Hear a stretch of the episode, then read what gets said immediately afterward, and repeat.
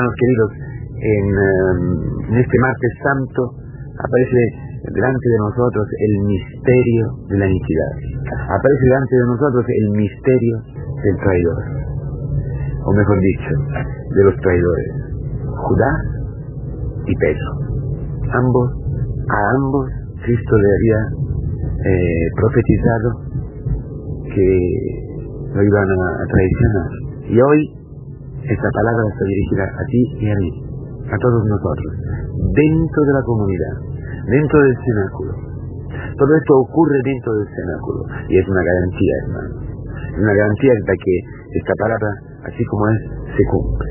Es una palabra de gran esperanza, de gran consuelo, pero es una, es una palabra que nos enseña, nos revela el paso quizás más doloroso, más duro en el camino de la conversión, el paso a la verdad. el paso que es reconocer de tener el mismo espíritu de Judá. A mí me impresiona y me deja de verdad asombrado, sobrecogido, el hecho que untando el pan y entregándoselo a Judas, Judas lo coge, lo come, y en aquel momento entra en él Satanás. A mí como cura esta palabra me, me coge y me denuncia, me fotografa, me fotografa, hace una fotografía de, de mi realidad. Os lo digo sinceramente, ¿cuántas veces celebro la misa? ¿Cuántas veces estoy con la comunidad cristiana? ¿Cuántas veces recibo eh, de Cristo su cuerpo, su vida, su palabra? Y, y también yo, ¿cuántas veces en nombre de Cristo, en persona Cristi, entrego a Cristo, a la comunidad, a los hermanos. ¿Cuántas veces? Y en este momento, ¿cómo puede entrar Satanás en mí? Pero esta palabra es también para ti. ¿Cómo puede entrar Satanás en ti en este momento tan importante, en este momento de intimidad con Cristo? Es así, hermanos. Ocurre eso, porque Satanás, no obstante haya llegado Cristo en nuestra vida, no obstante Cristo se haya entregado a nosotros, Satanás encuentra en nuestro corazón, en nuestro íntimo, un lugar preparado y listo para él. Este es el misterio más duro para comprender y aceptar que tú y yo dejamos abierta la puerta a Satanás, por la razón que sea. Judas, eh, según algunas tradiciones plausibles, eh, ha traicionado a Cristo para empujarle a que se revele como hijo de Dios, como Mesías, para salvar, librar el pueblo de los romanos. Sí, puede ser. Y nosotros a menudo hacemos esto. Usamos a Cristo, utilizamos a Cristo, empujamos a Cristo, traicionamos a Cristo, vendemos a Cristo para que se cumpla nuestra justicia en la familia, en el, en el noviazgo, en cualquier relación, en el trabajo, donde sea, para ¿no? Pero no solamente por eso, por mucho menos nosotros traicionamos a Cristo, por cumplir nuestra voluntad, nuestras concupiscencias, nuestros deseos, y, y amamos más nuestros pecados que a Cristo. Esto es el punto fundamental de esta palabra de hoy, que nos denuncia, pero es el paso fundamental, el paso más doloroso, más duro, más fundamental para entrar en la paz con Cristo. También Pedro, que no se conocía y decía con todo su corazón, con toda su mente, con lo que sea, con todos sus deseos, con toda su convicción, que hubiera ido hasta la muerte con Cristo. Jesús le profetiza, no, no, no, no, no, no, mira, hoy, hoy mismo, ni pasa la noche que tú me, llamas, me habrás traicionado tres veces. Bueno, hermanos, hoy la palabra nos ayuda. Hoy la palabra nos abre el paso importantísimo y decisivo para entrar con Cristo en la Pascua. La conversión consta de este primer paso fundamental, que no se puede eh, evitar, si no, no hay conversión. ¿eh? Si no, no hay conversión. Hay otras cosas, pero no conversión. Reconocer que somos Judá y Pedro y todos los que traicionan a Cristo. Que dentro de nosotros actúa Satanás que acogemos a Satanás, que amamos al pecado más que a Cristo. Amamos nuestra afectividad, nuestra morbosidad, nuestros eh, deseos malvados, nuestros juicios, nuestra justicia, más que a Cristo. Y cuando Cristo, atención, cuando Cristo entra dentro de nosotros, entra Satanás también para decir que la venida de Cristo, la entrega de Cristo, revela que en tu corazón hay muerte, como ocurrió en el desierto te he hecho caminar en el desierto para que tú conocieras tu corazón, que tú no amabas a Dios, que tú no amas a Dios, que tú no le obedeces, que tú haces tu voluntad. Eso es. Y que el hombre, el hombre vive solamente la palabra de Dios. Y la palabra de Dios, el primer eh, éxito, el primer efecto de la palabra de Dios, esa carne en Cristo, es hecha este pan untado que, Jesús eh, entrega a Judas. El primer efecto es la luz, pero Judas se queda en las tinieblas en tú y mis tinieblas. El problema es si las tinieblas siguen o las tinieblas serán destruidas por el esplendor del rey. Este es el punto.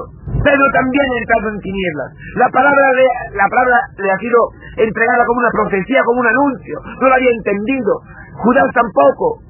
Pero al momento, el momento en que Cristo se entrega en la cruz, extiende sus brazos, entrega completamente su vida para perdonar a Judas, para perdonar a Pedro, para perdonar a toda la humanidad, para perdonar a ti y a mí, y sacarnos de la muerte, y sacarnos de la mentira, y sacarnos de la, arrancarnos del poder de Satanás, con su victoria sobre la muerte, con su luz poderosa, la luz de Pascua. Cuando esta luz llega, entonces, entonces tú podrás pasar de la muerte a la vida.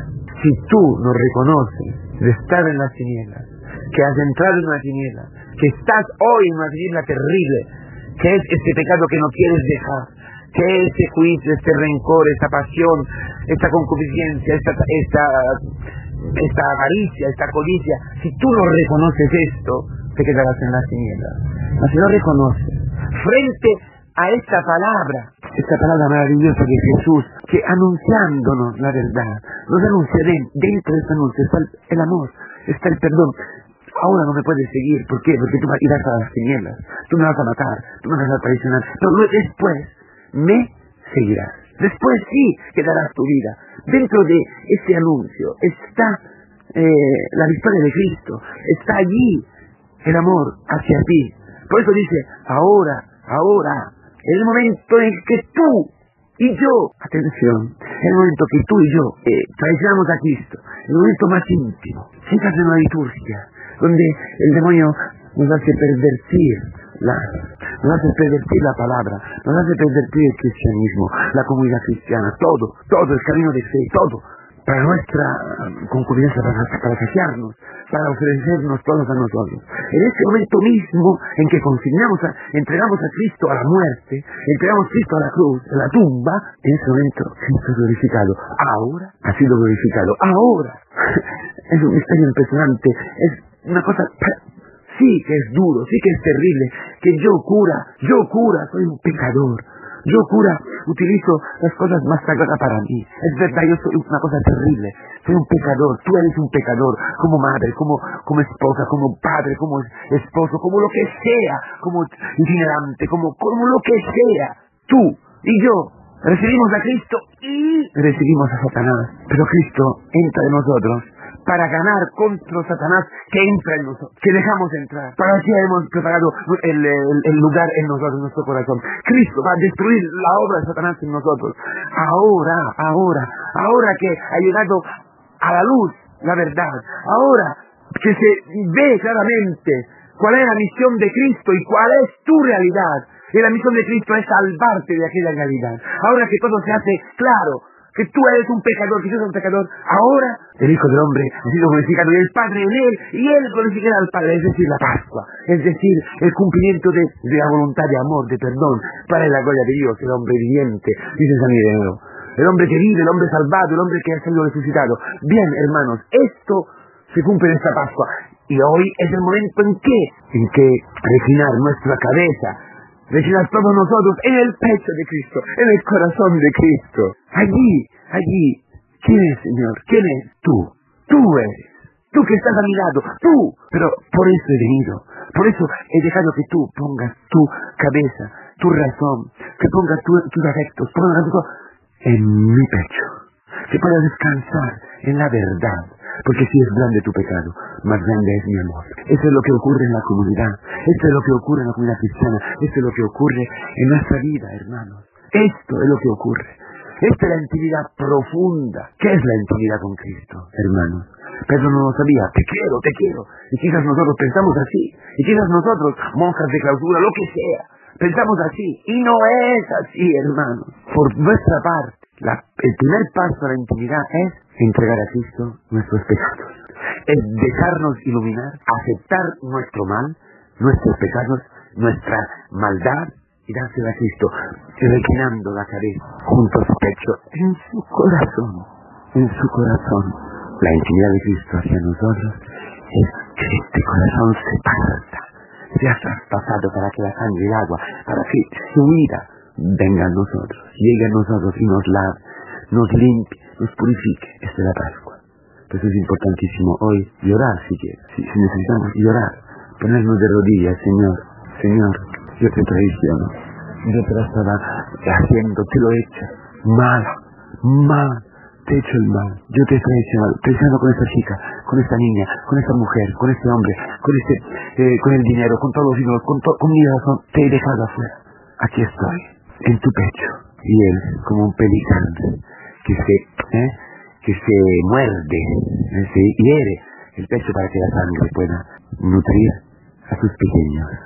Así es. Es un misterio que se da en el cenáculo, que se da en esta, en esta Semana Santa con nuestras comunidades en la iglesia, para pasar con Cristo de la muerte a la vida, de Judá, de Pedro, al martirio, al amor infinito, para que nosotros, en Cristo, unidos a Cristo, podemos entregar nuestra vida a todos Judas que, que encontraremos en nuestra vida, que sean las personas más cercanas como una persona lejana en el trabajo donde sea, que han hecho esta experiencia, que ha resucitado con Cristo, que ha entrado en la muerte de los pecados, que ha sepultado los pecados con Cristo en la muerte, que ha resultado vida nueva, que, ha, vive refinado en el pecho de Cristo, sobre el pecho de Cristo, quien se deja amar por Cristo, se ha transformado en Cristo y entrega su vida como Cristo para que sea glorificado en Él, en nosotros, en la, en la iglesia, en la comunidad cristiana, el Padre. Y el Padre en Él, el Padre en nosotros y nosotros en el Padre, para que el mundo crea, para que el mundo pueda encontrar un lugar